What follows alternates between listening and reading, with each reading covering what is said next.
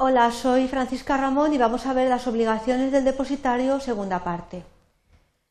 Los objetivos eh, son establecer y diferenciar las obligaciones que tiene el depositario en el contrato de depósito que se regula en el Código Civil. En cuanto a los contenidos que vamos a desarrollar en este objeto de aprendizaje, vamos a centrarnos en, varias obligaciones que tiene el depositario, diferenciando pues eh, cuando la cosa depositada es hurtada, eh, cuando se establece el lugar para la devolución, cuando no hay un lugar para la devolución, el tiempo para la devolución, la devolución anticipada y la venta de la cosa depositada por parte eh, del depositario. Vamos a ver eh, qué obligaciones tiene el depositario en todos estos casos. Bien, lo primero que vamos a ver es la cosa depositada hurtada. Tenemos que tener presente que en el contrato de depósito pues eh, se producen obligaciones para ambas partes o para una solamente de ellas. Si el depósito es gratuito, pues tenemos que recordar que solamente surgen obligaciones por parte del depositario eh, de guardar y custodiar la cosa y luego restituirla al depositante. Cuando el contrato de depósito se establece eh, a cambio de una cantidad económica, pues ya surgen obligaciones para ambas partes, ya que el depositante debe entregar una cantidad al depositario y éste eh, cumple con la obligación de guarda y custodia. Pero, sin embargo, tenemos que tener presente que eh, cuando el objeto mismo del depósito es entregar una cosa para ser depositada. Entonces, la pregunta sería, ¿el depositante tiene que ser propietario de la cosa que deposita el depositario? Pues no, porque el depositario no puede exigir en ningún caso que el depositante demuestre o pruebe ser propietario de la cosa depositada. Pero sin embargo, una cosa es que no demuestre que es propietario de la cosa depositada y cosa muy distinta es que el depositario sepa o llegue a descubrir por alguna serie de circunstancias que la cosa ha sido hurtada eh, y quién es el verdadero dueño de la cosa que está guardando y custodiando. Entonces, en este caso, el supuesto de cosa depositada hurtada, pues tenemos que tener presente que el Código Civil indica que si el depositario eh, llega a descubrir que la cosa ha sido hurtada, ya no es que no sea propietario el depositante, sino que la cosa pues, ha sido hurtada a su verdadero dueño y sabe quién es el dueño de esa cosa hurtada, pues debe hacerle saber a este el depósito que está eh, realizándose, es decir, la, obligación de guardia y custodia que ese depositario está cumpliendo, eh, ya que es eh, uno de los supuestos que contempla el Código Civil. Sin embargo, el dueño de la cosa, a pesar de esto, de que sabe que otra persona, el depositario, la está guardando y custodiando y que un depositante que eh, no es dueño la ha depositado, no reclama en el término de un mes quedará libre de toda responsabilidad el depositario devolviendo la cosa a aquel quien la recibió, es decir, de un depositante que puede haber hurtado eh, la cosa o que puede haberla recibido para entregar el depósito de otra persona totalmente diferente. Entonces vemos que el dueño de la cosa, que sabe que esa cosa que es suya la está guardando y custodiando un depositario, que se lo ha comentado, se lo ha dicho, y en de un mes no la reclama,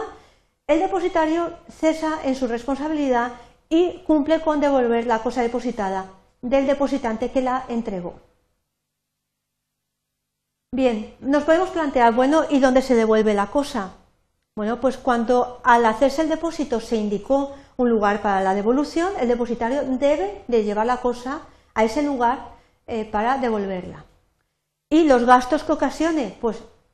el desplazamiento, la traslación de la cosa sean a cargo del depositante. Tenemos que tener presente que eh, si se indicó de forma expresa que hay que devolver la cosa en un lugar determinado, pues el depositario tiene que llevar la cosa y todos los gastos que le ocasione ese traslado eh, los abonará el depositante. ¿Qué sucede cuando no hay lugar para la devolución? Pues que si nos ha designado un lugar para la devolución, deberá hacerse en el que se halle la cosa depositada, es decir, aunque no sea el mismo lugar en que se hizo el depósito, con tal de que no haya intervenido que se denomina malicia por parte del depositario. Entonces vemos que si hay lugar se devolverá ese lugar, pero si no ha indicado un lugar para devolverse, deberá de hacerse en el lugar que se halle la cosa depositada, que podrá ser el mismo lugar en que se hizo el depósito o un lugar diferente, que en ese momento se halle la cosa depositada en el momento que se haga la devolución. Pero ojo con que el Código Civil indica que siempre que no haya intervenido malicia por parte del depositario. En cuanto al tiempo para la devolución, tenemos que tener en cuenta que el depósito tiene que ser restituido al depositante cuando éste lo reclame, aunque en el contrato se haya fijado un plazo, un tiempo determinado para la devolución.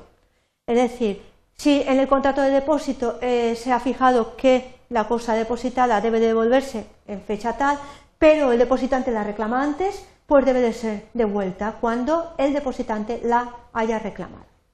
Sin embargo, como estamos viendo las obligaciones del depositario para el depósito en general y hemos visto que el depósito puede ser judicial o extrajudicial y extrajudicial voluntario necesario, pues esta disposición no va a tener lugar cuando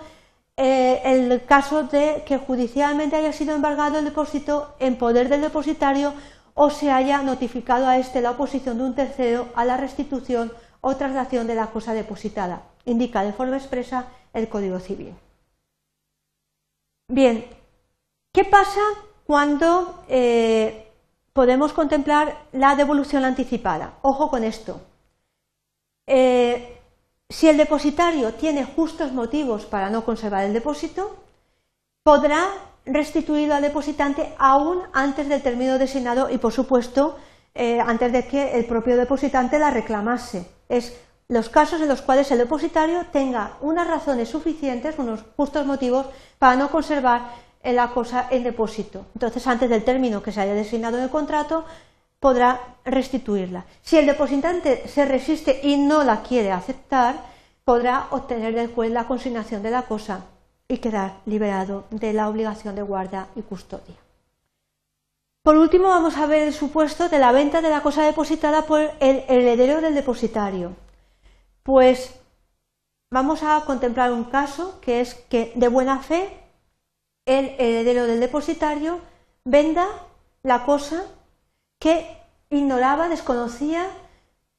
que estaba depositada, creyendo pues que era eh, propia del depositario. Entonces, en este caso, eh, estaba obligado a restituir el precio que hubiese recibido o a ceder las acciones contra el comprador en el caso de que el precio no se le haya pagado.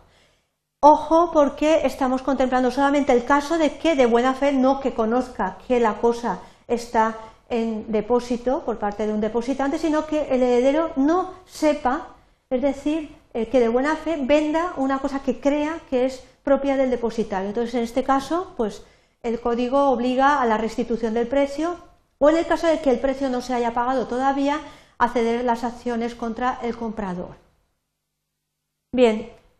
Resumiendo, lo que hemos visto son las obligaciones del depositario en muchos casos específicos, el tiempo y el lugar de la devolución y los casos de la cosa que sea